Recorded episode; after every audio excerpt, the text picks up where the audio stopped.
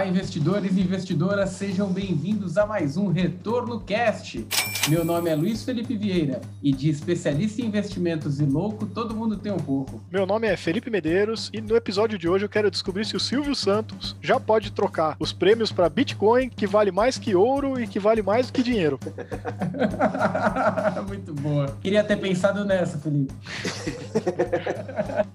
Meu nome é Danilo Ardengue e eu quero aprender muito sobre cripto nesse episódio. Legal, meu nome é Alexandre Vassarelli e eu começo com um bordão do nosso mundo é Don't Trust, Verify, que é não confie, verifique. Então, eu acho que é essa já começa contradizendo até o que eu venho falar daqui para frente, mas aqui estamos para responder as perguntas. Acho que o mais Vai. legal de tudo é que eu converso com o Alexandre, acho que já faz cerca de um ano, e agora que eu aprendi a falar o nome dele.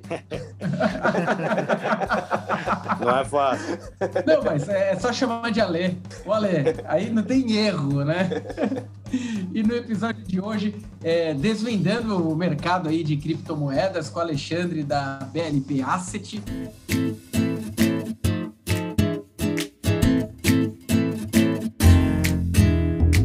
E como primeiro bloco, acho que vale a gente entrar na ideia de essência da, da criptomoeda, né? É, do que é realmente o ativo. E acho que uma pergunta que eu e o Felipe a gente já debateu algumas vezes, né? O Felipe sobre isso, sobre essa ideia de, de criptomoedas e por isso que eu tô tão interessado em ouvir o, o Alexandre, o Ale, tô tão interessado em ouvir o Ale aqui, porque é algo ainda um, um pouco diferente da natureza de investimentos. E o Bitcoin, por exemplo, ele pode ser é, considerado de fato uma moeda, ou, Alexandre? Saturday. Então, assim, primeiro eu queria dizer que existem. A gente hoje, hoje trabalha com a ideia de criptoativos. Tem 6 mil criptoativos, sendo que uma parte deles uh, é considerado criptomoeda, como o Bitcoin, que a função é ser uma moeda. Uh, devem ter coisa como 50 com essa função de utilidade, mas todos os outros são diferentes. Então, vamos falar criptomoeda. Uh, quando eu falo criptomoeda, eu vou usar o Bitcoin como exemplo, que ele é o primeiro criptoativo e com certeza o mais importante e mais conhecido. Respondendo a sua pergunta, ele pode ser considerado uma moeda? Hoje não.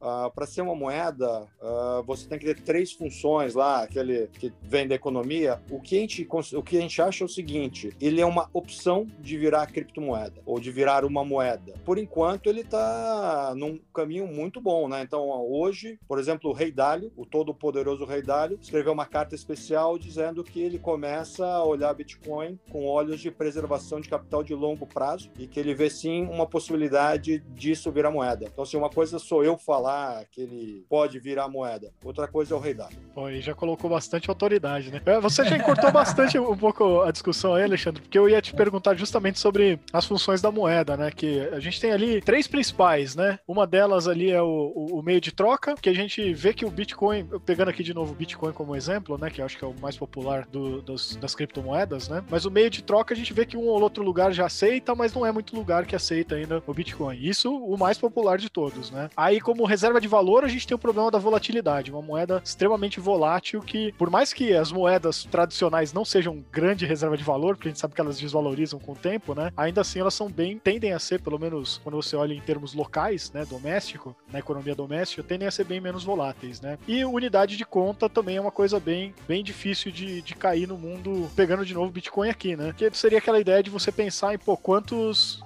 quantos, você pensa num produto lá, quantos reais vale aqui um mouse, um microfone, né? Mas você ainda não pensa em quantos bitcoins vale um mouse ou um microfone. E até esse é uma das coisas que eu acho que como que funcionaria na prática, né? Porque se você vai pensar, sei lá, eu vou tomar um café, eu vou pagar 0,00000 ao infinito é, bitcoin nesse café, como que seria isso no dia a dia, né? Então, nesses três aspectos que eu vejo uma dificuldade de aplicação prática para as criptomoedas. Existe algum plano de que isso vá, vá mudar as regras? É que assim, eu de novo novo, eu tô pegando como base o Bitcoin, também é o único que eu conheço, né? Conheço de nome outros, mas não sei as regras das outras criptomoedas, né? Mas existe alguma previsão de, pô, algum dia ter tipo uma, um grupamento, desdobramento de, de ativo, alguma coisa que torne isso um pouquinho mais palpável para ser usado no dia a dia como uma moeda? Ou não, nunca nem foi o plano ser usado assim? Eu acho que sim. É, é, você parte de uma narrativa que o Bitcoin não é uma moeda. Eu já comecei dizendo que ainda não é. Então é um pouco como se fosse assim: ah, você vê um foguete sendo construído e fala, pô, sem motor motor e foguete não sobe. Óbvio que foguete não sobe sem motor, mas não botaram motor ainda. Então, o Bitcoin ele só a gente vê duas possibilidades de equilíbrio. E o que é equilíbrio? Quando a volatilidade cai muito. Um, quando ele já não funcionou e ele está valendo zero, e aí vão ter 10 nerds, um passando Bitcoin para o outro, como foi o início dessa história. Ou quando muita gente tiver Bitcoin. O que é muita gente? 500 milhões de pessoas, 1 bilhão de pessoas. Quando um ativo está na mão de muita gente, todo dia acorda alguém querendo comprar e alguém vendendo. Então volatilidade cai. Por isso que a volatilidade de moeda é baixa, porque moeda tá muita gente tem. Então no Brasil, 200 milhões de pessoas têm o real. E uma volatilidade de moeda é alguma coisa para baixo de 10%. A gente acha que vai acontecer, que a volatilidade vai cair. A dúvida é se vai ser lá para cima ou lá para baixo. A gente ainda acredita que vai ser lá para cima. Mas mesmo que isso aconteça, aí você traz uma outra, uma outra questão. Uh, eu não vou comprar um cafezinho com Bitcoin. E na verdade a gente acredita que vai. Então, por exemplo, a PayPal já aceita alguns criptoativos. Então, na verdade, você, o que vai acontecer, você entra e usa seu cartão de crédito, usa sua conta no PayPal e verdade, você vai estar tá pagando em cripto por trás. É meio que o backbone do sistema de pagamentos. E o, o Satoshi Nakamoto, que foi o cara que botou esse protocolo de pé, o cara era um gênio em todas as dimensões da palavra. Então, ele já pensando nisso, ele botou oito casas decimais no Bitcoin. Então, a menor unidade de um Bitcoin é um Satoshi. Eu tenho homenagem a ele. E não tem,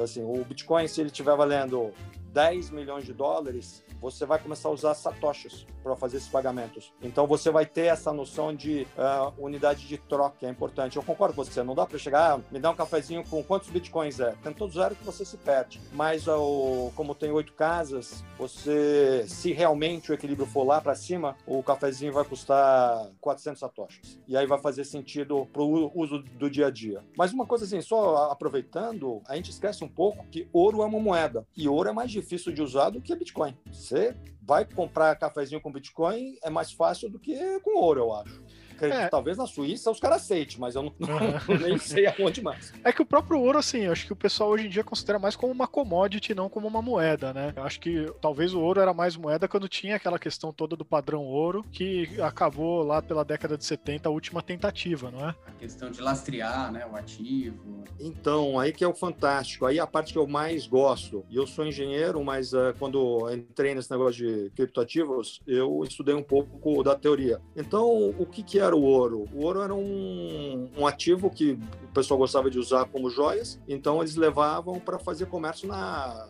na Índia, né? E trocava por as tais das especiarias. E daí começou a ser usado como meio de troca. A moeda é isso. Então, quando o pessoal fala de concha, qualquer coisa você troca por uma moeda que todo mundo aceite. Então, qual que é o segredo da moeda? É você conseguir passar para o próximo. Então, eu, eu acredito que muita coisa pode ser moeda, mas o que acaba, acabou acontecendo foi que o Estado confisca a moeda, que aí ele imprime. Então, você lembra bem como é que é a história da moeda do século XX ela começa com o padrão ouro e isso é rompido em 71 por Nixon. E quando ele rompe, o dólar, uma onça de ouro era 35 dólares. Hoje está 1.800 dólares, 1.900. Então a gente esquece um pouco, mas nos últimos 50 anos, o dólar saiu de 35 para uma onça para 1.800 para uma onça. É uma desvalorização, ele perdeu quase a sua totalidade de valor. Então, até o todo poderoso dólar contra um ativo real, ele apanhou demais. É, e, e, se for pegar as moedas hoje em dia, então, é, é, algo, no último ano aí, é mais absurdo ainda, né? Começou bastante ali em 2008 e agora teve bastante também. Basicamente, os bancos centrais começaram a, a imprimir muito dinheiro por causa da, da, situação econômica do mundo, tudo, né? E, e se o mundo já estava um pouco alavancado antes, o que virou depois de 2020 aí já é, é um super alavancado já, né? A gente já está usando dinheiro talvez de outras gerações, se for pensar em lastro, esse tipo tipo de coisa dentro do, próprio planeta, dentro dos próprios países também, né? Eu acho que aí você toca num ponto que para mim é fundamental. É, quando você fala que a gente está usando o dinheiro das outras gerações, para mim isso é, um, é assim, uma das coisas que mais me incomoda, porque alguém que nasceu hoje em um país desenvolvido, ele nasce com 120, 140% de dívida PIB. Então o avô dele se beneficiou disso e ele vai ter que pagar conta. Então o transgeracional é muito cruel. E aí não estou falando de uh, política monetária, eu estou falando de responsabilidade de gerações. Um americano hoje que se forma, uh, o nível de endividamento que ele tem é incomparável com o pai e, meu, não, é outra ordem de grandeza em relação ao avô. E a gente sabe o seguinte, quando tem muita dívida, tem muito imposto. Então, infelizmente, as, as outras gerações não deixaram um, um pouca dívida para quem está chegando agora. Isso é, é, muito cruel. E a gente acha que isso vão, os efeitos disso vão ser muito importantes. Não acho que as novas gerações elas vão aceitar essa situação de tão com tanta facilidade, não. Pior é o Brasil que nem rico não é e já está com essa dívida gigante também, né? É menos ruim no Brasil, porque o Brasil ele tem uma capacidade de geração de riqueza ainda muito maior. Então, um pouco a analogia que eu faço é você, você prefere pegar um time que está ali brigando para subir para a primeira divisão ou um que já está no, no primeiro lugar da primeira divisão e os dois estão com a mesma situação fiscal. Eu acho que é mais fácil. Eu, se fosse escolher um dos dois para ser ministro da Fazenda, eu acho que é muito mais fácil pegar o Brasil. Tem muito mais. Você pode gerar muito mais eficiente, eficiência no Brasil do que nas outras economias. É, Alexandre, a gente tem, tem um, um tema que, que a gente vai debater no segundo bloco, que eu quase entro aqui, daí eu fui olhar e falei, poxa, isso aí tá no segundo bloco, daqui a pouco a gente entra. É, mas o que, é, o que é bacana, o próprio Felipe, Felipe falou que não entende muito bem do aspecto, assim como eu também não entendo é, mais detalhes além do que a estrutura Bitcoin e a essência que se formatou dentro da, da estrutura do blockchain, etc. É, e eu queria que você falasse para a gente aqui, é, hoje, se a gente pudesse considerar as principais, como que funciona a essência da estrutura e, e, e o, o, qual, qual que é a responsabilidade de cada uma dessas moedas? Como, como que funciona a inteligência na criação de, desse tipo de estrutura? Para que, que as principais ali servem, se você puder citar para gente? Claro, eu vou entrar um pouquinho no como a gente organiza o fundo, que vai dar, vai responder bem essa questão. No fundo, a gente tem quatro temas. O primeiro tema é moedas. É um tema super importante porque o Bitcoin é 65% desse mercado. Uh, como eu disse, tem várias criptoativos que querem ser moeda. Então, ali dentro, em 2017, houve uma briga muito grande. Hoje a gente acha que essa briga já está razoavelmente vencida pelo Bitcoin. O segundo tema é, são os sistemas operacionais. Aí estamos falando de alguma coisa como 50 criptoativos que querem ser um sistema operacional. O que é um sistema operacional? Exatamente quando você liga o computador é o Windows. Ou quando você está no seu telefone é o Android ou o iOS. São, é um programa que faz com que o computador funcione e responda a algumas ordens. Isso é muito importante porque você geralmente já, é, roda programas de computador em cima de sistemas operacionais e que eles facilitam. Então, quando antigamente você dava Ctrl C no, no DOS, hoje em dia é, um, é o né? Então, tudo isso que faz o sistema operacional. O terceiro tema são os DApps. Então, pega ali no seu telefone, tem os aplicativos. Os dApps são exatamente a mesma coisa, só que são os Decentralized Applications, são os aplicativos descentralizados. Qual é a ideia? Uh, nesse mundo uh, criptográfico, é muito mais fácil você, o, o, aplicativo saber que você é você. Então, uh, você consegue transitar entre aplicativos de uma forma muito mais agradável. E quando você não está dentro de um desses pools de aplicativo, ou seja, na Apple Store, você tem vantagens competitivas não só de preço, mas o, os aplicativos podem ser colaborativos. A, a, lógica de um aplicativo hoje é segurar o cliente o tempo todo dentro dele. Então, nesse mundo descentralizado, a lógica é muito mais fazer o que eu vou, eu vou focar no que eu faço bem e interagir com outro aplicativo no que eu não faço bem. Então, se cria muito valor nisso. E dentro desse grupo de aplicativos, no ano de no ano passado apareceu um subgrupo que são os é, DeFi, Decentralized Finance, ou finanças descentralizadas, uh, que basicamente são aplicativos que querem uh, substituir o mercado financeiro tradicional desses aplicativos, então como a gente vende banco, tem muita coisa que já dá para fazer nesse, nesse mundo de aplicativos descentralizados de finanças. Por exemplo, existe uma bolsa descentralizada que é exatamente como um, uma bolsa, só que você faz isso através de um programa de computador. Então, você faz trocas de criptativos por criptativos apertando um botão diretamente da sua carteira com uma eficiência muito melhor do que em qualquer outra bolsa que, que eu conheço. E que eu conheço várias. E já vou até pedir desculpas em usar tantos termos em inglês, mas é que esse mundo ainda está tá muito pouco traduzido, então eu vou eu falo o termo em inglês e tento traduzir no que for possível, mas nem todas essas traduções elas vão, vão ser boas. Não, bacana. Inclusive de, o que a gente viu uma, um crescimento no, nos últimos anos aí desse, desse segmento foi muito forte. E você tem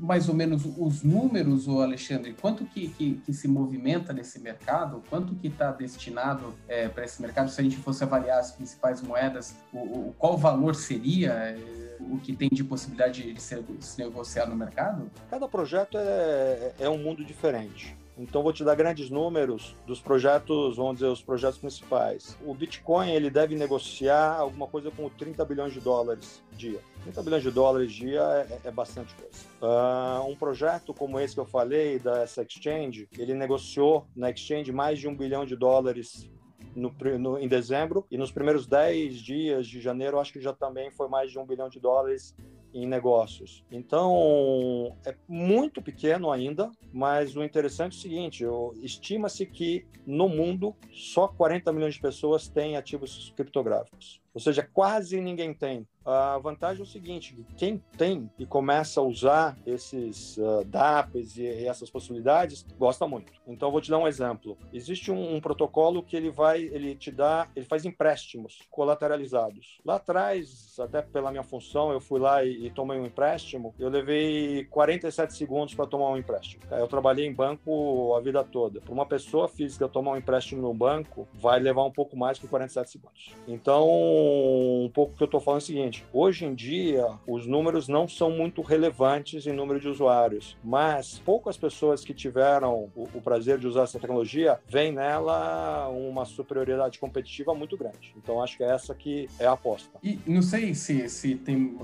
os outros vão querer fazer alguma pergunta, senão vou monopolizar aqui, porque eu tenho muita. É, não, e uma, pode ir tocando, uma... eu também tenho aqui, não, mas pode ir tocando. Uma das coisas que sempre me intrigou foi a questão da mineração da moeda, né? O que isso é, é, trouxe no curto prazo de benefício para quem entrou de cabeça nesse processo? E se esse ainda é um processo utilizado, e isso ainda é muito utilizado pelas empresas? Porque eu lembro no passado, muita gente investindo é, em, em centrais de computador para que realizasse mineração de moedas e aquilo lá. Realmente existia uma riqueza, parecia uma serra pelada, lembra? Lembra da, serra pelada? Acharam ouro, acabaram com a serra lá. Todo.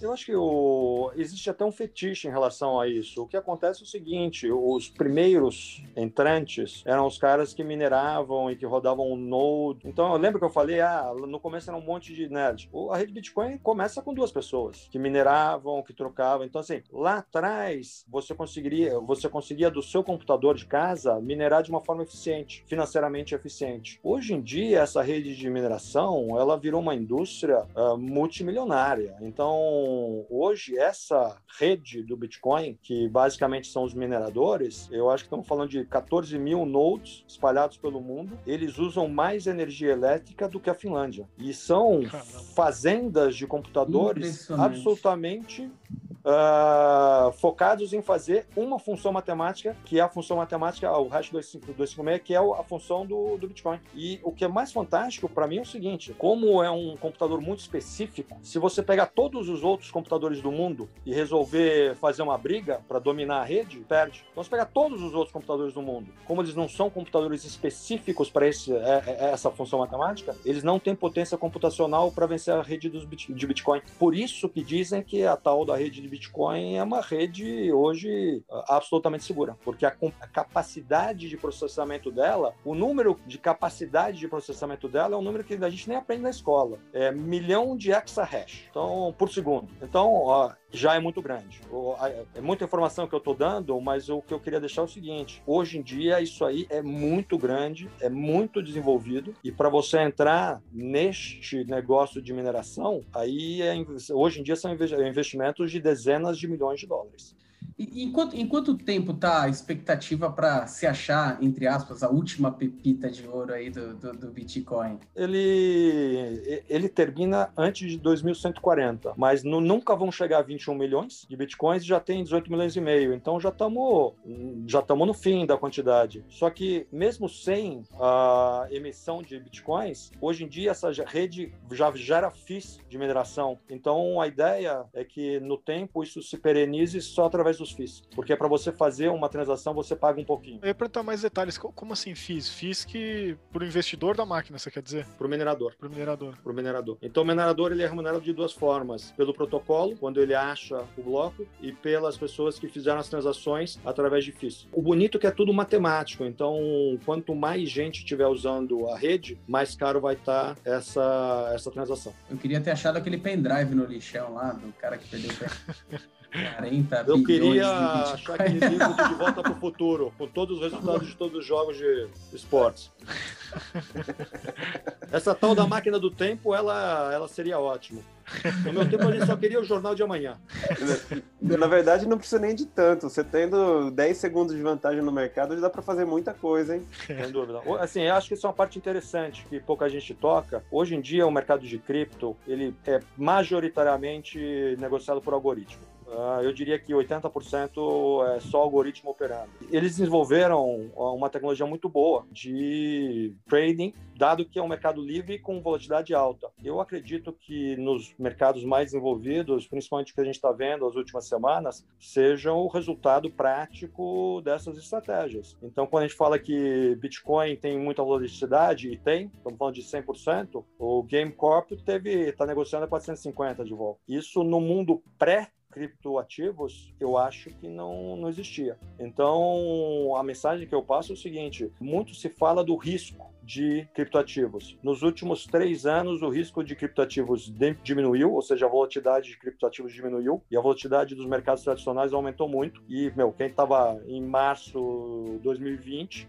pôde presenciar. Então, muito importante quando a gente fala de retorno e risco é reconhecer que o risco de posições uh, acionárias ele, ele vem aumentando. É meio até surreal, né? Você imaginar que é um, a maior parte do mercado dominado por algoritmos negociando algoritmos. É um negócio que só as é isso, máquinas mas eu estão... Acho que, mas eu acho que isso é, é natural até, né? Então, assim, o, o, a Renaissance, que é a primeira que entra nesse tipo de, de estratégia, é de 1970. Então, eu não acho que é típico. Talvez me surpreenda mais ter demorado tanto, mas hoje o domínio dos algoritmos, então, assim, hoje para você dar, botar uma ordem grande, você usa algoritmo roteador. Você não, no meu tempo a gente ia lá e, e fazia na mão. Hoje em dia não dá pra fazer na mão. E, tá... e a razão disso é muito simples, porque um, um, uma pessoa, ela bota uma ordem em um segundo e meio. Se ela for muito rápida, um segundo e meio ela consegue executar. Um algoritmo em um segundo fez um milhão de ordens. Não dá para competir, é outra, é outra escala. É, faz tanto tempo mesmo que começou esse negócio. Quer dizer, começou não, né? mas que já a, a, operações por algoritmos já são algo real, né? Que o Jim Simons, que é o criador ali da,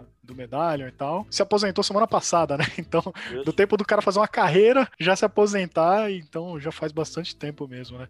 Mas, Alexandre, deixa eu insistir um pouquinho aqui, porque eu acho que, pelo menos para mim, talvez porque eu sou economista, é um assunto que ainda é muito curioso para mim, e, e, acho que o pessoal, apesar de ter todo esse universo de criptoativos, de ter outras criptomoedas também, ter, que nem você colocou, eu imagino que o pessoal tá muito curioso para saber sobre o Bitcoin, porque é o que, né, tá, é o mais popular, é o que explodiu uhum. de valorização, principalmente ano passado e tal. Então, eu ainda estou aqui querendo entender um pouco melhor a função de ser um, um, uma criptomoeda, então como que isso poderia ser uma moeda. Pelo que eu entendi, a gente vai ter uma oferta limitada dessas moedas, né? Você vai minerando até um limite de 21 milhões, que a gente teoricamente nunca vai atingir, e que a gente já meio que minerou boa parte do que dava para minerar. O resto agora vai ser bem pouquinho. É, mas ao mesmo tempo, o, embora a gente tenha uma oferta limitada dessa moeda, o mundo como um todo, né? Todas as economias, elas não são também é, limitadas. A gente está sempre em expansão, são criadas novas tecnologias, novos produtos, mais valor é agregado com as empresas, né, e tudo mais. Então a gente não teria necessariamente uma demanda cada vez maior por moeda, só que uma oferta de moeda fixa. E nesse sentido, então teria uma moeda que estaria se valorizando sempre e seria deflacionária, né, o que é aí do ponto de vista econômico prejudicial para o crescimento econômico.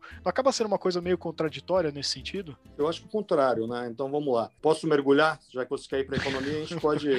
pode Então, assim, uh, vamos primeiro analisar a curva de oferta e, e, procura. A oferta, ela é dada. O Bitcoin, ela começa emitindo 50 Bitcoins por 10 minutos. Cai para 25, 12,5, agora 6,25 a cada 10 minutos. Como a base de Bitcoin já subiu muito, estamos falando de uma inflação abaixo de 1,8%. Vocês, economistas, dizem que abaixo de 2% de inflação é não tem inflação. Não sei porque. É, essa é uma que nunca ninguém me respondeu por que pode ser 1,8, mas não é zero. Então, economista já gosta de ter um pouco de inflação, porque o zero do economista é 2%. Beleza, é uma crítica aí a, a, ao viés monetário, né? Porque a hora que você tem inflação, você precisa ter mais moeda, que é um pouco o que você traz. Então vamos lá, oferta conhecida, inflação baixíssima e a demanda é desconhecida e crescente. Por que, que é desconhecida? Porque quanto aí só vai saber a demanda quando todo mundo souber o que é Bitcoin e tiver tido a possibilidade de comprar e eu comprou ou não comprou. Então, quem sabe que a gente está presenciando é um aumento de demanda e, pô, vocês estão vendo, os fundos de criptoativos estão crescendo muito. Ano passado cresceram 50 vezes. Isso é demanda. Hoje o Ray Dalio falou que provavelmente vai soltar um fundo que tenha criptoativos. Demanda. Então você fala assim, o que, que acontece com um, uma moeda que tem oferta quase inelástica? Porque esse é um ponto importante. Quem tem Bitcoin praticamente não vende. E aí, voltando para a economia, o que, que diz a de Gershon? Ela diz que a moeda boa expulsa a moeda ruim. E a gente, como brasileiro, é super fácil explicar. Quem tem dólar e quem tem real durante, vamos dizer, 20 anos, sempre guardou o dólar e usou o real. Então, a moeda boa, o dólar, ela expulsa. O... Tanto é que o real se desvaloriza muito mais que o dólar. Então, é, é toda pessoa, ela exerce na moeda sua preferência. E por que a pessoa acha que o dólar é bom e o real não é bom? É mais fácil. O que eu digo é o seguinte: tem cento e. Eu acho que tem 180 mulher, moedas no mundo. O Bitcoin ele tem par contra 175 das moedas. Então, o Bitcoin é a moeda que tem mais pares. Isso é interessante. Tem nada que tenha tantos pares quanto o Bitcoin. Então, assim, quando você fala assim, ah, não tem função utilidade, se o cara vai dar a volta ao mundo, o Bitcoin é melhor do que. Vai pro Irã com dólar para você ver o que vai acontecer. Se você for pro Irã com Bitcoin, o Banco Central do Irã é o único banco central que tem Bitcoin. Por razões óbvias, mas tem. O fato objetivo é esse. Então, do ponto de vista econômico, ah, se eu quero uma moeda que preserva valor, eu quero uma moeda com pouca emissão. Se eu quero uma moeda que eu possa usar em vários lugares, eu quero uma moeda que ela não seja passível de ser censorship, né? é, censurada. Então, quando eu vou com, com dólar para Cuba, eu troco por um dólar meio cubano. Lá, Cuba tem duas moedas. Quando eu vou para o Irã, eu acho que nem entra com dólar lá. Eu imagino que nem entra. Você deve trocar por alguma outra coisa que troca. Então, assim, já estamos olhando em função de utilidade que não é tão, ah, que não serve alguma coisa, esse negócio serve. E tem uma outra coisa que serve muito. A moeda que a gente tem, ela não fica no colchão de casa. Ela fica em algum lugar. Ela fica num banco. Lá em 2008, o que aconteceu? O Bitcoin nasce em 2009, fruto da crise de 2008, porque lá os bancos quase faliram. Então, tipo, não estamos falando banco pequeno, estamos falando que o Citibank, se não tivesse recebido apoio do governo americano, teria falido. Então, cara, eu, quando eu me formei, o melhor emprego do mundo era trabalhar no Citibank. Eu tô falando assim, o banco que nunca dorme, o banco que é o padrão mundial quase faliu, opa, então o risco percebido por ter dinheiro em banco é muito diferente do risco real. E o Bitcoin não está em banco nenhum. Então aí também é uma vantagem competitiva gigante. O que a gente acha que nada disso hoje é importante, porque as pessoas ainda nem sabem disso. Mas essas vantagens competitivas neste mundo que a gente está olhando, um mundo com mais incertezas, vão ser bem importantes. Então, estamos falando aqui de, de 10 anos. É um play de 10 anos. Não é para entrar hoje e sair daqui a três meses. Quem é. faz isso não nos agrada. Sim. Na verdade, o meu ponto não era nem dela ser ou não ser útil, né? O meu ponto maior era dela ser deflacionária, né? Então. É, tem oito casas decimais. Tem oito da casas decimais. Então você vai baixando, ela vai apreciando. Então a quantidade de moeda, moeda é sempre um par, né? Então vamos dizer o seguinte: no, se o Bitcoin for a única moeda do mundo, vamos pro extremo do raciocínio, não é nem isso que a gente acha, mas vamos pro extremo do raciocínio para facilitar. Tem tanta casa decimal que cabem todas as trocas financeiras. Qual que é o problema de não conseguir imprimir moeda? É você ir na quitanda e o cara não ter troco. Esse que é o problema clássico. Hoje em dia, se você não tiver mais papel moeda, a moeda digital ela é muito mais rápida. Então vamos de novo na economia. Base monetária vezes a velocidade vai dar o meio circular, o meio circular vezes a velocidade vai dar o M1. Se você tem um negócio que a velocidade é muito grande, e aí o convite que eu faço para quem é economista, vai lá descobrir qual que é a velocidade do Bitcoin. E aí você vai, vai ter a resposta. Esse negócio é muito mais rápido do que qualquer outra moeda. Então eu não vou ter nunca esse problema que você está levantando, que é a falta de troco na padaria. Não vai ter. Que é possível aumentar a, a quantidade. Você vai repartindo a moeda. Vai repartindo e a transação, a transação na internet é infinitamente mais rápida. Não é que nem, ah, putz, quando falta dinheiro no Amapá, os caras botam real no avião e mandam. O Brasil emite, por causa do corona, eu acho que 30% a 40% a mais de papel moeda, porque o medo era não ter dinheiro em circulação. Como é que você faz? Emite papel. Então, fisicamente isso, não estou nem dizendo, não é que nem americano, os Estados Unidos eles fazem diferente, eles pegam e aumentam o dinheiro na conta dos bancos. É, uma, é um dinheiro digital já. Eles aumentaram também um pouco moeda em circulação, mas a moeda em circulação nos Estados Unidos, ninguém nem sabe quanto é, porque tem dólar no mundo inteiro. Então, se você olhar a moeda em circulação no balanço do, do Fed, é um número ridículo de alto. Eu acho que é tipo 2 trilhão, 1 trilhão e meio. No Brasil é alguma coisa, eu acho que com 300 bilhões, é alguma coisa, é um número que a gente ainda tem alguma, alguma referência.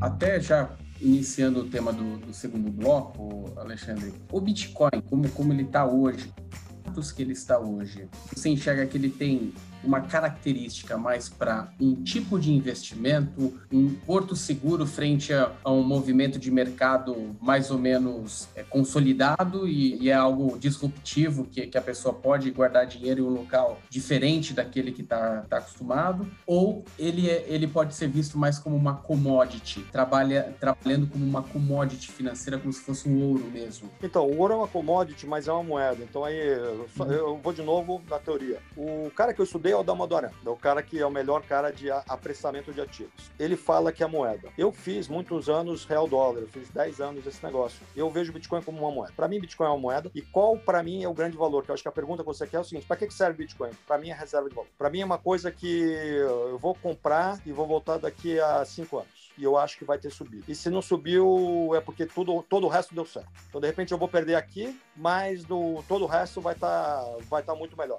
Então, eu costumo dizer que, na minha visão, o Bitcoin é o melhor seguro para governos fiscalmente responsáveis. E eu vou repetir porque, para mim, essa é super importante esse conceito. Bitcoin é o melhor seguro para governos fiscalmente irresponsáveis. E por que isso? Quando o governo é irresponsável fiscalmente, a saída é imprimir dinheiro para pagar a conta. E daí, quando imprime dinheiro, no passado veio a inflação. Eu não sou do campo que acha que a inflação vai ser galopante, mas eu sou do campo que acha que é muito bom sempre ter um seguro na sua carteira. E o Bitcoin, na minha visão, hoje, ele além de ser um ótimo seguro, ele se aproveita de uma tecnologia superior às outras. Então, a questão tecnológica é muito importante. A tecnologia dele é muito superior ao legado. No caso, você diria, pela tua visão, né? Eu, eu confesso que eu, talvez sou um dos que menos entende de moeda, do Bitcoin, de tudo aqui, né? É, pergunta bem de leigo mesmo, mas a gente viu agora no Corona que com em março, quando as bolsas estavam dando circuit break ao redor do mundo inteiro ali, tudo caindo 10, 15% ao dia, teve semana que teve aqui no Brasil acho que quatro circuit breaks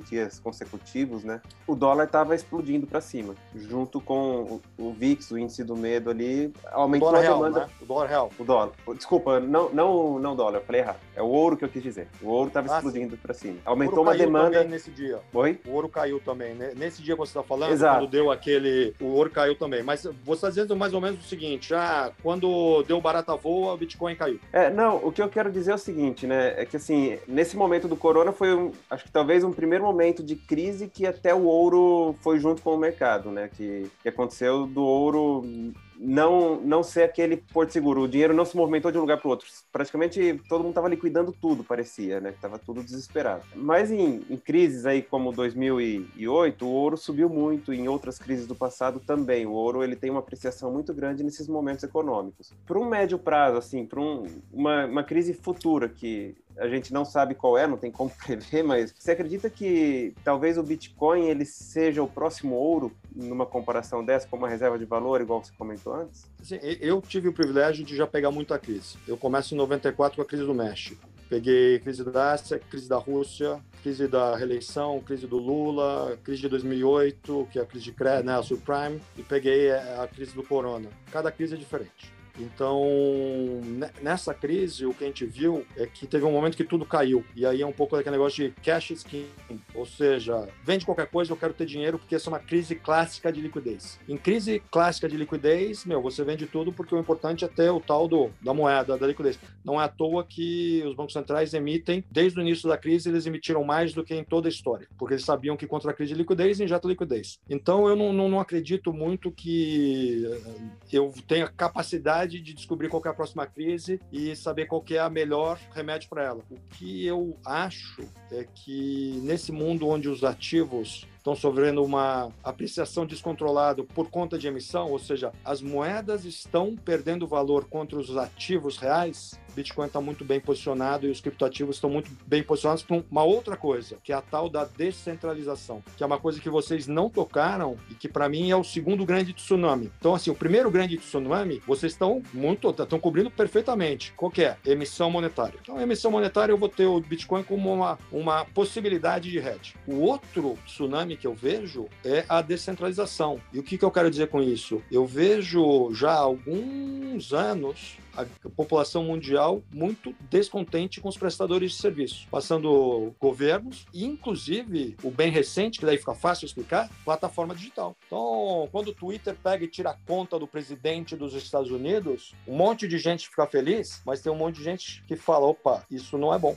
Liberdade de expressão, até para falar o que eu não gosto, é bom. Tivemos essa semana um evento que é fantástico. Um grupo de usuários do Reddit faz um ataque coordenado numa, num hedge fund que estava vendido no, no, no tal do GameStop. É um ataque coordenado de varejo. E pra, parece que quebrou o hedge fund. Parece que o cara tinha 14 bi, perdeu 10. E vai ter que fechar a porta. Isso, assim, nunca existiu. E por que que existiu agora? Primeiro porque existe a possibilidade, ou seja, o acesso ao mercado aumentou muito. Até o, o site de vocês não existiria 10 anos atrás. Porque ia ter o fundo do banco A, o fundo do banco B e o fundo do banco C. E você não ia poder falar mal nem de B, nem de C, muito menos A. Hoje em dia você pode ter opinião, uma opinião razoavelmente livre. Então, vocês são um movimento de descentralização do mercado financeiro. Criptoativos são esse movimento a enésima potência, porque uma coisa que não se tocou é o seguinte: se você quiser desplugar um bilionário russo do sistema financeiro mundial, é fácil. É só mandar o SWIFT e não fazer nenhuma transação para ele. Você bloqueia o cara no mundo inteiro. Em Bitcoin, esquece. Então lembra que eu falei que o Banco Central do Irã tem Bitcoin? Porque os americanos desplugaram o Irã do sistema financeiro mundial. Então a opção dele foi esse. Coreia do Norte tem Bitcoin. Ah, é ruim. Cara, isso é liberdade. Liberdade sempre tem vários lados para ela. É ruim quando é seu inimigo, mas é bom quando é você. Né? Então, quando vão lá e te deletam do Twitter, as pessoas não gostam. Então, assim, essa onda de descentralização, eu acho que ela traz mais coisas positivas do que negativas. Mas eu entendo que ela também traz muitos riscos e muita desinformação, né? Eu acho que a gente vive num mundo de muita desinformação. E que, de novo, vocês, qual é a proposta de vocês? É trazer informação sobre o mundo de fundos de investimento. E vocês entraram num mundo que, tipo, nada mudou. A informação estava em algum lugar, embaixo de uma gaveta, e só meia dúzia sabia onde estava. Vocês pegaram essa informação, jogaram e botaram no site. Tanto que a nossa conversa, eu acho que isso é legal, a gente começa a falar com vocês, porque do nosso lado, a gente não conseguia mostrar o fundo para ninguém, porque ninguém abria para ouvir um fundo de criptoativos e vocês, através dos números, acabaram sendo convencidos. Então, ou seja, trouxemos informação. Eu acho que talvez isso seja, na nossa opinião, isso é uma tendência. Não está nem parando, nem começamos nessa história. O movimento ele é, ele é muito importante. Inclusive, a gente estava no tema, tá? A gente falar sobre isso, de, descentralização. E vinculado à descentralização, a questão de regulamentação é, e legalização é, de, de, de, um, movimento como, como esse. Como você mesmo disse, né? Tem os dois lados da moeda, da, das, da moeda, né? Tem o ônus e o bônus para tudo que é descentralizado, que não um dono que, que, que, que, determina as regras, e sim as regras são determinadas pelo conjunto de pessoas que participam daquilo, né? O que isso pode trazer de, de impacto negativo, por exemplo, é, em um mercado mais ilegal trabalhando com criptoativos? Cara, o mercado ilegal trabalha com moeda física, né? Trabalha com papel moeda, não trabalha com criptoativos. Porque criptoativos é tão pequeno e tão fácil de você. Qual, qual é o problema de criptoativos? Toda vez que você troca dólar ou real por criptoativos, tem o Banco Central. Você não sai do. Você não, assim, é, é muito fácil vigiar o mercado de criptoativos porque ele é muito pequeno. E todos os gates são extremamente vigiados. Então, olha a loucura. No Brasil, quando você faz qualquer transação de Bitcoin, a Receita, a Receita Federal sabe. Olha que interessante, quando você vai comprar caderno, que é um ativo, você não fala para a Receita Federal que você está comprando caderno. E para piorar, no Brasil, criptoativos não são ativos mobiliários. Então a CVM, teoricamente, não tem nenhum poder sobre criptoativos. Então, o que eu estou dizendo é o seguinte: a, a, legislação vigente sobre os criptoativos já é extremamente uh, robusta. Então, o cara que quiser fazer alguma coisa errada com criptoativos parece ser muito, muito ruim. É, é, mais gente... marcado do que a moeda normal, do que uma moeda infinito, infinito. E porque você é marcado por robô. Então, se você faz um, pega um hacker, vamos pegar um exemplo simples. O cara hackeou e pediu o resgate Bitcoin. Os caras que fizeram isso, a hora que eles foram trocar isso por alguma coisa, pegaram os caras. Porque é muito fácil pegar os caras, porque você simplesmente bota um robô falando assim, a hora que o cara mexer de uma carteira para outra, me avisa. E aí você vai triangulando e você chega nele. É muito fácil. Então essa noção, ela ela, vem de 2013, quando naquela época era Velho Oeste total. Mas aquele cara do Velho Oeste 2013, o cara pegou pena dupla de vida. O cara tá preso. Então, se aprendeu que a narrativa fica. O importante, assim, é, eu acho que o desmistificar é tentar substituir as narrativas, porque as narrativas que vêm são sempre essas e são narrativas que, se você investigar a fundo, você vai ver que talvez seja exatamente o contrário. Uma transação em criptoativos é muito mais segura do que em papel moeda, com certeza absoluta. Ô Alexandre, e questão também de segurança para o investidor, como é que funciona hoje se o cara lá perde o HD, que nem a gente brincou aqui, saiu notícia esses dias, é, se algum motivo ele não consegue mais ter acesso àquele cripto, eh, àquela criptomoeda ou aquele criptoativo dele. Ele tem formas de recuperar esse patrimônio dele? Nenhuma, perdeu tudo.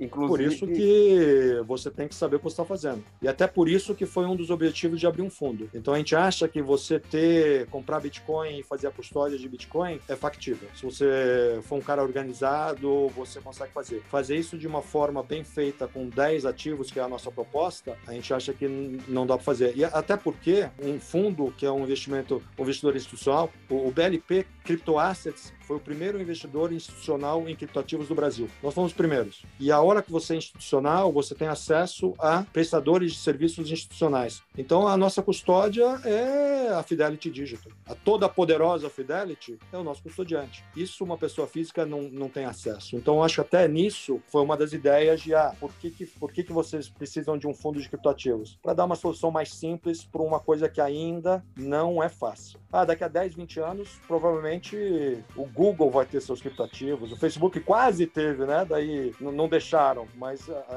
é questão de tempo. Enquanto não chegar lá, a gente está aqui para ajudar nesse, nesse processo. Ô, Alexandre, deixa eu até estender um pouquinho mais esse assunto, que é uma coisa que, que me deixou curioso agora, né? Você disse que o, é, o lastro total deve chegar em 21 milhões de bitcoins, é isso? Nunca chega a 21 milhões. É, é nunca chega. O programa nunca chega lá. Tá. Isso de moedas lançadas digitalmente. Mas aí tem os casos. De Bitcoin. Lá, de, de Bitcoin, isso. Mas tem os casos, sei lá, do que o Luiz comentou do cara que perdeu o pendrive, enfim, às vezes, ou, ou alguém que perde a chave da carteira dele, ou aquele caso um, recente aí de um dono de uma corretora que acabou, enfim, ninguém sabe Sumindo direito o que aconteceu, né? O cara desapareceu, é. né? Teoricamente, esse, essas moedas, essas carteiras, elas ficam, não tem como mexer mais, elas estão perdidas. Dos 21 milhões que foram gerados, se chegasse lá no teto e gerou os 21 milhões, isso daí é um tanto que vai se perdendo com o tempo. É como se a gente queimasse o dinheiro, rasgasse é um o dinheiro, alguma coisa é, assim. Exatamente Exato. isso. É um breaker. E... Então, assim, o que dizem é que já,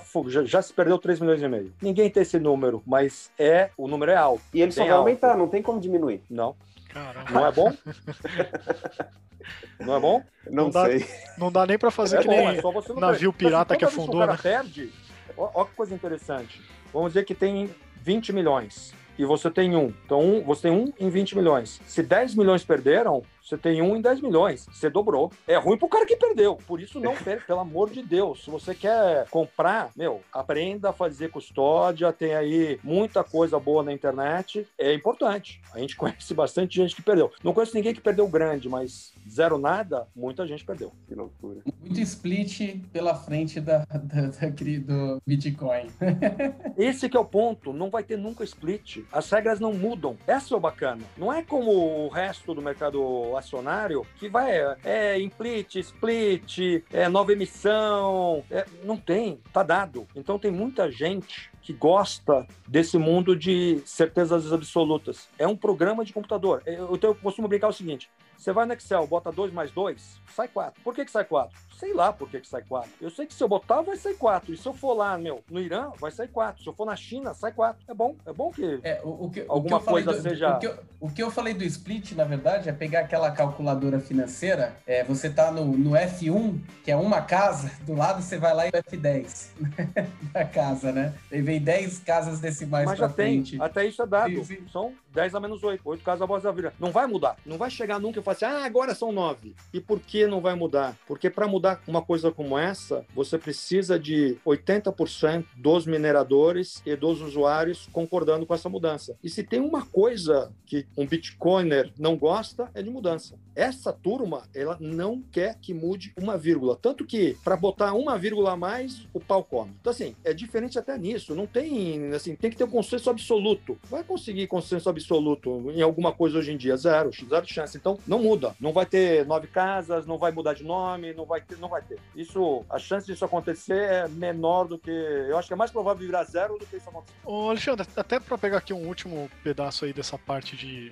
do, do Bitcoin e dos criptoativos aí como um o investimento mesmo, né? Do, do, ponto de vista do investidor, como que o investidor pode olhar, de novo, Bitcoin, né? Que é o, é o mais popular aí. Mas como que ele pode olhar para saber se agora tá na hora de entrar ou na hora de sair? Claro que você não precisa dar a estratégia toda, mas como que ele cria alguma noção de, ah, isso aqui tá caro, isso tá barato, isso tá no preço justo, isso não tá? Porque, sei lá, você pega ações, que já tem muitos e muitos estudos sobre isso, tem lá modelo de fluxo de caixa descontado, né? Você tem lá é, múltiplos para fazer comparação com pares e tudo mais. Mas e o Bitcoin? De onde que ele chega, por exemplo, que esses dias eu vi alguém compartilhando, ah, porque o Bitcoin vai bater 800 mil reais. Mas da onde que a pessoa tirou essa estimativa, né? Como que as pessoas conseguem, pelo menos, tatear ali próximo do que seria um valor justo para saber se está na hora de comprar ou melhor esperar um pouco? Então, a resposta mal educada e curta é não pode, não vou conseguir. A resposta, a resposta um pouco mais longa, mas que também não vai te ajudar muito, é o seguinte: moeda uh, não tem fluxo de caixa descontado, então é oferta e demanda. Como a demanda do Bitcoin é impossível da gente metrificar e ela aumenta conforme.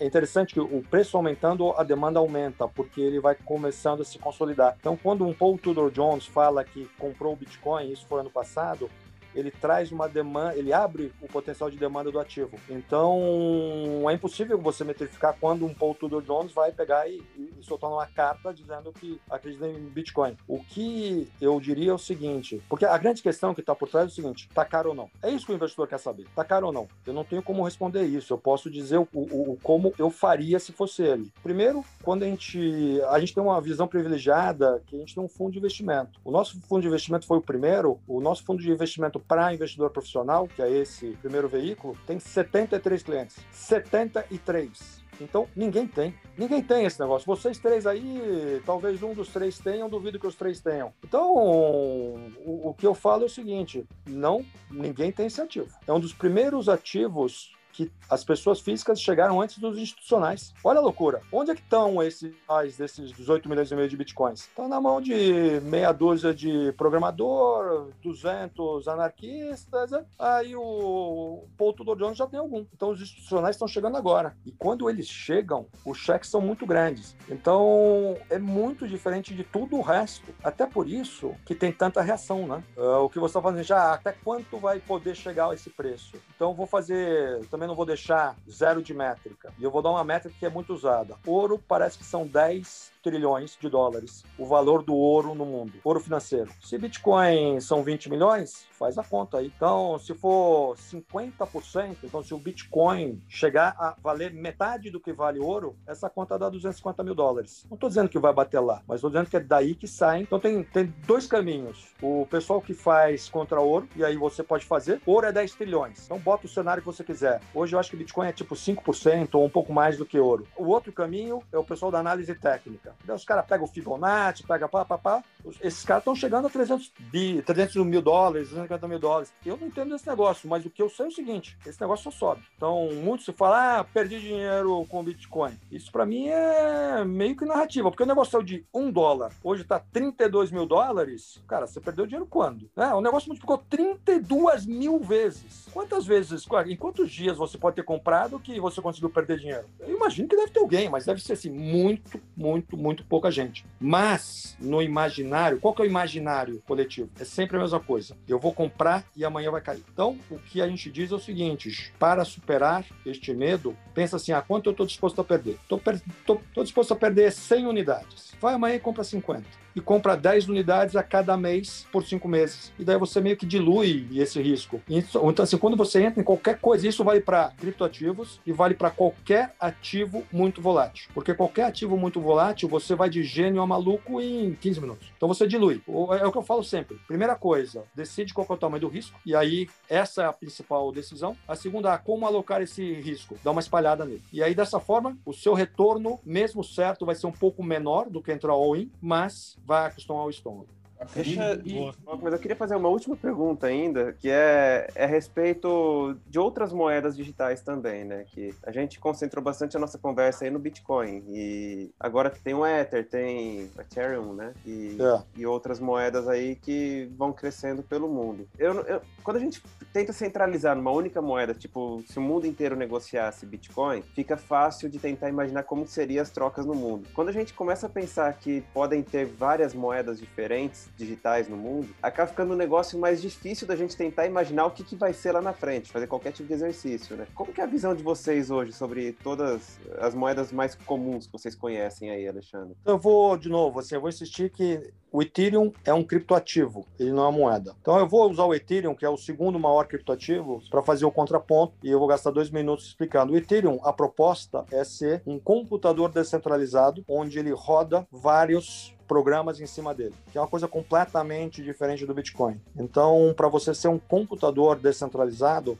você tem que ter a possibilidade de escreverem programas de computador em cima da sua plataforma, que são os tais dos smart contracts. O Ethereum está muito mais para o Windows do que para o ouro. E como é que ele funciona? Qual é a lógica de apressamento dele. Ele está muito mais para uma commodity. O Ethereum, ele se parece muito mais com petróleo do que com uma moeda. E, de novo, não sou eu que estou falando isso, é o Damodaran. Vai lá no blog dele e ele até explica o porquê. Porque para você rodar um programa, você usa Ether, que é a moeda do Ethereum. Então, você roda um programa de 20 linhas, você paga X. Roda um programa de 40 linhas, paga 2X. Estou fazendo várias simplificações nesse nosso vídeo, então não estou indo no estrito senso, mas é só para ter uma ideia pro, do zero, para simplificar um pouco. Mas a lógica do Ethereum é quanto mais gente utilizar este computador, mais demanda por Ether e mais valor ele vai ter. é uma lógica é, é, completamente diferente do Bitcoin. É, é, quase como se a gente pudesse ser sócio dos cartórios aí que fazem esse trabalho de garantir que o documento existia em determinada data, que aquela pessoa realmente assinou um determinado documento, esse tipo de coisa, né? De... Exatamente isso. Só que é mais, assim, acho que é mais próximo a ser sócio da, do Windows. Tudo que Legal. rodar no Windows você ganha um troco.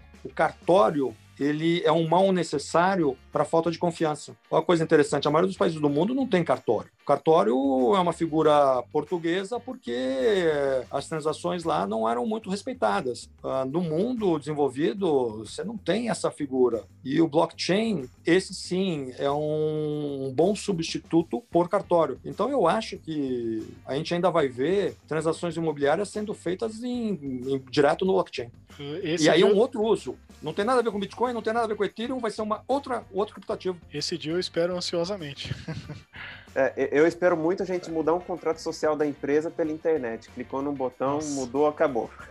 Meu Deus. É, É isso, Parar mas é isso. Então, é- infinidade de contrato. isso que vocês estão falando é que o, o pessoal de cripto está tentando resolver. Porque tem uma vantagem muito grande, assim, em cripto tem uma vantagem muito grande. Como você tem uma chave numérica, é muito fácil a contraparte saber que é você. Qual que é o problema do nosso mundo? Que se você está com um documento falso, você putz, assina qualquer coisa e, e a contraparte não vai saber que você é você. No mundo cripto, os documentos são infalsificáveis. Isso ganha uma produtividade, principalmente em lugares que são menos robustos do ponto de vista documental, muito grande. Então, assim, a gente acha que logo, logo vamos ter uma, uma eleição em blockchain em algum desses países. E aí, a hora que você vota em blockchain, obviamente que o block- blockchain vai estar por trás de tudo. Mas não vai ter esse negócio de recontagem de voto. Porque você vai recontar um milhão de vezes e vai dar exatamente o mesmo número. A contabilidade nesse mundo é perfeita. Lembra que eu falei oito casas decimais? Oito casas decimais com contabilidade perfeita o tempo todo. Eu, como quando eu comecei em mercado financeiro, eu era retaguarda de bolsa. Cara, era um. Era um o cara vendeu ação, tinha que achar onde estava a ação. Era uma correria. Nesse mundo, não. É, você troca uma ação, você troca Ethereum por Cardano, ao mesmo tempo, é uma troca, é delivery versus delivery. Então, de novo, eu estou voltando para a questão de vantagens da tecnologia. Então, se você não gastar um tempo entendendo o que, que essa energia, essa tecnologia propicia, aí você vai achar que eu, tô- que eu sou maluco também, né? Porque eu fico vendendo futuro, vender futuro, todo mundo. Todo, é fácil vender futuro para quem não, não conhece o, o que está por trás. Vender terreno. Não, tem coisa por trás.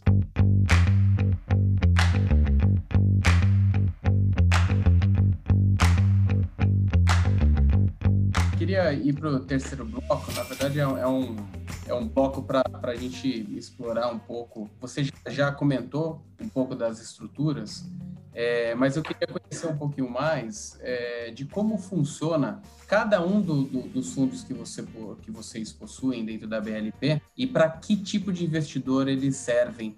Eu queria abordar um pouco nesse, nesse terceiro bloco. Então, assim, a gente só tem uma, uma estratégia. Então, todos os nós, a gente tem três fundos. O fundo Master, ele fica em Cayman, que é para um investidor in- ah, internacional. E qual que é a única estratégia que a gente tem? A gente quer ter, a nossa proposta é ter uma carteira diversificada de criptoativos. Se você acha que o único criptoativo que vale a pena é Bitcoin, você não precisa de um gestor. Vai lá numa corretora, compra o Bitcoin, faz a custódia direto. Você não precisa de. né, É como você ser um, comprar uma ação. Você comprar uma ação, não precisa de um fundo de ações. A gente se propôs a ser um. Como, eu vou fazer analogia com fundo de ações que eu acho que é mais fácil. É um fundo de ação, de ação long only, value investor. Então, com uma restrição, talvez. 80% dos ativos tem que estar entre os 10 maiores. Não precisa ter os 10 maiores, mas tem que estar lá. Dessa forma, você gera o tal do, do beta. Então, qual que é o nosso caso de investimento? A gente, a, a gente diz o seguinte, o mercado de criptoativos é muito pequeno hoje. É uma coisa como um trilhão. A gente acha que isso vai ser muito maior. Então, para se beneficiar desse crescimento, vamos montar uma carteira diversificada de criptoativos. É como dizer, olha, o índice Bovespa está barato para burro, vai subir para 500 mil reais. Então, como não sei qual das ações vai subir, compra uma carteira. E a gente vai gerando eficiência nisso. Então, esse 20% que no, da manga, né, nos dá flexibilidade para entrar em outros projetos. E aí, ir em busca do famoso alfa. Então, a gente acha que ficou um produto bem equilibrado. Esse é a única estratégia que a gente tem. Então, essa estratégia de diversificar, é, é, é, eu falei dos quatro temas, aí são mais ou menos como, ah, eu gosto de mineração, de educação, é um pouco, a analogia seria essa. Só que esses quatro são os que hoje existem. E no tempo, eu acho que a gente vai ter mais temas que vão surgindo. Isso também é um mercado que está começando agora. O fundo para o investidor profissional, ele está embaixo da CVM, que é esse tal do Crypto Assets, ele investe quase a totalidade dos seus recursos no fundo no exterior. Só não investe 100% porque tem algumas, uh, tem um enquadramento, tem que ter umas DNTNBs, mas eu diria que é 98, 99% do dinheiro. Então, o dinheiro, o investidor investe nesse fundo, a gente faz um câmbio e manda para fora. O fundo esse fundo é de janeiro de 2018. Em outubro de 2018, a gente lança o primeiro fundo para varejo de criptoativos, que é o BLP, BLP Crypto Asset, criptoativos, que é exatamente a mesma estratégia, só que pela regulamentação, a regulamentação permite que 20% você invista no exterior e os outros 80% ficam no CDI. Porque a CVM tem três categorias de investidor: o profissional, que pode investir 100% no exterior, o qualificado, que pode investir 40%, e o varejo 20%. Inclusive, essa vai ser uma regulamentação que eu acho que ele está em consulta popular para ver se não, que tem alguma coisa a ver com os BDRs que liberaram para a pessoa física. Então, é uma coisa que também é possível que mude. Se mudar, a gente vai só ter um fundo que é o fundo full crypto, né? Porque a gente entende que uh, a gente não deve cobrar o cliente para gerenciar a CDI. Não, não, não é esse o nosso papel. Então, a gente gosta muito de ser transparente, 100% transparente nas nossas vantagens e desvantagens, porque a gente quer ter um, um investidor muito informado. Uma desvantagem grande que a gente tem, percebida como grande que a gente tem, é que a gente tem a cota mensal. A gente só tem uma cota, a gente tem cota todo dia, mas você só entra e sai do fundo uma vez por mês. Então, de vez em quando eu, eu vejo o comparativo de vocês e a gente não, a gente tá em segundo e terceiro, eu falo assim, calma, eu fico pensando assim, espera chegar esse mês. Então a dica que eu falo é o seguinte, entra lá no site, vê quem tá nos top 3 nesses últimos seis meses e volta daqui a uma semana, porque sexta-feira temos cota e a nossa cota tá, tá muito, muito boa. Então, quando faz esses comparativos, a gente sempre está meio defasado. E por que, que a gente fez dessa forma? Uma coisa que a gente sempre se preocupou muito é não trazer um investidor, principalmente o de varejo, para um risco que ele não sabe mensurar. Então, a gente já viu o mercado cair 40% em três dias. Até o evento que vocês trouxeram, o número é esse, caiu 40% em dois dias. Imagina o, a pessoa que está tomando uma decisão arriscada, desconfortável perder em dois dias o que levou meses para conseguir é uma responsabilidade muito grande. Então, a hora que você faz uma vez por mês, você já meio que elimina o cara que vai entrar hoje e vai sair daqui a três dias ou quatro dias. Você traz para dentro do seu fundo só alguém que está confortável com a, a, sua visão, que é este é um investimento de longo prazo. Então, de novo, eu falei lá, eu vou reforçar. Se você quer comprar hoje para voltar daqui a três meses, não é nosso fundo. Eu acho, inclusive, que não é cripto. Eu acho que cripto, como é que eu vejo? Pega um dinheiro que você tem capacidade de perder e deixa por no mínimo dois anos. Todo mundo fala, oh, o meu investimento é de longo prazo. Claro, porque gestor, quanto mais tempo ficar com o seu dinheiro, mais taxa de administração. Ah, não é? é? Todo mundo fala isso. A verdade é o seguinte, quanto mais volátil é um investimento, ou seja, quanto mais arriscado, maior tem que ser o seu prazo de investimento. Porque senão você pode ser o cara que pegou a cota ruim. Porque o cara da cota boa,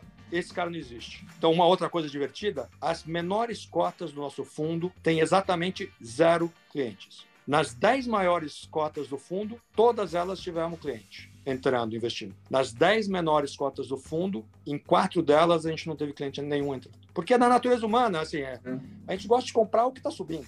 Tanto é que. E não acho ruim. Eu acho que é, é, é isso mesmo. Esse negócio de ficar comprando para baixo, eu não acho que é, não é correto. Pessoa física, eu não acho que tem que ficar fazendo preço médio, não. Eu prefiro que compre para cima. Eu acho que é mais agradável. E Alexandre, você é bem ativo na, nas redes também sociais, né? Como, como, que o pessoal te encontra? No Twitter, no. no... Então, eu tô muito no LinkedIn. No LinkedIn, Twitter, eu acho que é muita pancadaria. Eu não tenho nem o tempo para ficar batendo tanta boca lá. E eu acho que a, a nossa proposta é mais de informar do que ficar fazendo previsão. A gente quase não fala de preço, a gente só fala de rentabilidade passada. E daí fala, ah, rentabilidade passada não. É. A gente sabe disso, e não é mesmo. Assim, o nosso fundo deu 343% em 2020 e praticamente não aumentou muito o número de clientes, não. Ainda nem, a gente está vendo que ainda nem começou. E Alexandre, você tem a, a, BLP, né, na verdade, tem alguma recomendação de qual que é mais ou menos o percentual da carteira que cada um deveria alocar nos fundos de vocês? Então, no fundo de, eu vou falar tudo para fundo profissional e aí você multiplica por 5. Então, no fundo profissional, lá atrás, a gente falava com os investidores e a gente falou com uma quantidade grande de grandes investidores. Então, desses 73, a gente está falando de gente muito grande. Muito grande, quem são? Geralmente gestor de hedge fund. A maior categoria que a gente tem é gestor de hedge fund, que são os caras que meio que a gente conhece e que sabe que tem apetite para até para conhecer o produto, né? Meio que dá a obrigação dele é conhecer o que está acontecendo no mercado. Então a gente fala assim, bota 1%, 1 a 2% do seu patrimônio. Inclusive no fundo lá fora, você tem que escrever que você está botando dois, menos de 2% do seu patrimônio. Né? Aqui não, aqui você tem que falar que você é um investidor profissional, que é um cara de 10 milhões, então as boletas lá mínima é 25 mil. Então dá para você botar pouco. Uh, hoje a gente já se sente confortável em falar assim: ó, você tem que botar de 2 a 4% do seu patrimônio. Ah, no varejo, putz, eu acho que 10% para o varejo já é grande. Né? O 10% seria tipo um 2%. Então eu ficaria não mais de 10 de jeito nenhum, mesmo eu indo contra o meu. É, eu tô, tô justamente falando, não, não exagera é melhor. Não tem que ter pressa, porque aí o outro, o outro lado da mesma moeda, se eu falo que ainda não começou, se ainda nem começou, não precisa ter tanta pressa. Começa pequeno e vai construindo, vai lendo, vai entendendo, vai se informando, que a única forma de dormir bem é se informar. Que essa é a parte que ninguém conta. Todo mundo quer ganhar dinheiro, só que quando cai, se você não tiver bem informado, você sofre muito, você dorme muito mal. A gente não quer, assim, a gente não quer cliente sofrendo. A, é, a, gente prefere não, não ter o cliente do que ter um cara sofrendo. Porque não é esse assim, a gente não é esse o nosso objetivo. Nosso objetivo é ser uma alternativa. Quando eu falo seguro contra um risco, eu não posso querer que o cara fique sofrendo no dia a dia. Então, assim, um pouco o DNA da casa é esse. Olha, a gente está construindo um business para 10 anos talvez não funcione, talvez essa nossa filosofia ela não, não seja vendável, mas é o que a gente se propõe a fazer, entendeu? Ninguém aqui também está querendo botar um investidor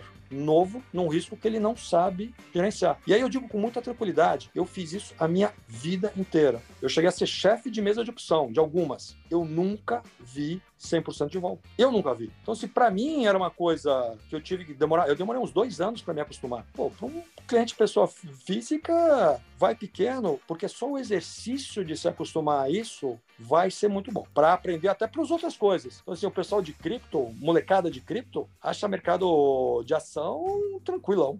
E isso é bom, é bom porque no futuro eles vão ter capacidade de tomar mais risco e risco mais consciente. E isso, isso é bom, não é ruim não. Ruim é o cara que só está na poupança. Esse é o investidor que vai ter dificuldade de. Não é isso, não é? Qualquer coisa Concordo. sem risco. Qualquer ó, coisa que eu vou dormir. aqui, ó. Amigos não deixam amigos investir em poupança. Mas é isso. Então, assim, é tudo, no fundo, é tudo muito lógico. O que é muito confortável, o cara não vai te remunerar. O que é pouco confortável. Então, dizem, qual que é o risco que você tem que querer tomar? É o risco que esteja barato. É aquela coisa que é arriscada e que ninguém tem. Ah, por exemplo, Tesla. Tesla é uma coisa arriscada e muita gente tem. Não estou dizendo que vai cair ou vai subir, só estou dizendo que este risco já está na mão de todo mundo. Enquanto que outros riscos, é o risco que não está na mão de ninguém ainda, esse tem, vamos dizer que vão ter, vai provavelmente ter mais clientes pela frente. Bacana. O Alexandre, agradeço aí a participação, é, a, oportunidade aí de, de ter esse bate-papo com você, para a gente, de fato, entender um pouco mais do mercado de cripto, que é um mercado que está apenas no início, muito jovem, e tem um, uma possibilidade aí, uma oportunidade imensa pela frente. Eu, você reforçou que você está no LinkedIn, é, para quem quiser te encontrar no LinkedIn, como que tá o teu nome lá, Alexandre? Ah, é, meu nome é Alexandre é bem complicado, mas é V-A-S-A-R-H-E L-Y-I. Mas se você botar aí o começo, acho que chega, porque eu devo ser o único Alexandre com esse sobrenome no mundo. esse sobrenome tem muito, mas com Alexandre eu acho que eu devo ser o único. Então não deve ser tão difícil. E, e poxa. E só para deixar um convite também, né? Acho que se o pessoal tiver mais dúvidas, quiser perguntar alguma coisa, pode mandar um e-mail aí para o retornocast.com, que se o Alexandre tiver disponibilidade, a gente volta para o segundo papo aí, que já foi muito esclarecedor esse primeiro papo para gente. Legal. Não, eu queria agradecer o convite e eu já falei para vocês, aqui eu venho a público falar, eu gosto muito da proposta de trabalho de vocês, eu gosto muito do site de vocês. Eu acho que a gente está na mesma, eu acho que na mesma sintonia, é trazer para um público maior possibilidade de investimentos que seriam filtrar a possibilidade de investimentos, que, né, navegar este mundo de investimentos que é tão complexo e que no fundo, no fundo, não teria necessidade de ser tão complexo. Eu acho que tem um, os tais dos gatekeepers que a gente fala, o pessoal que tem informação e não divide a informação, eu acho que não nos, não nos, não nos alinhamos com eles. Então a gente se sente muito confortável em participar uh, de um podcast com vocês e parabéns pelo trabalho que a gente vê muito valor.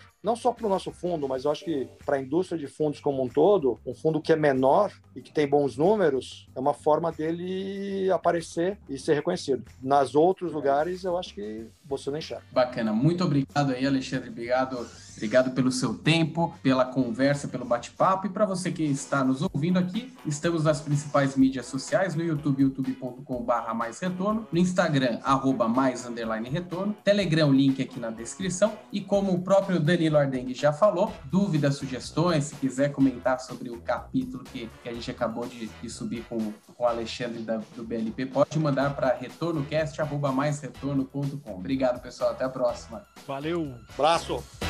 Você ouviu Retorno Cast.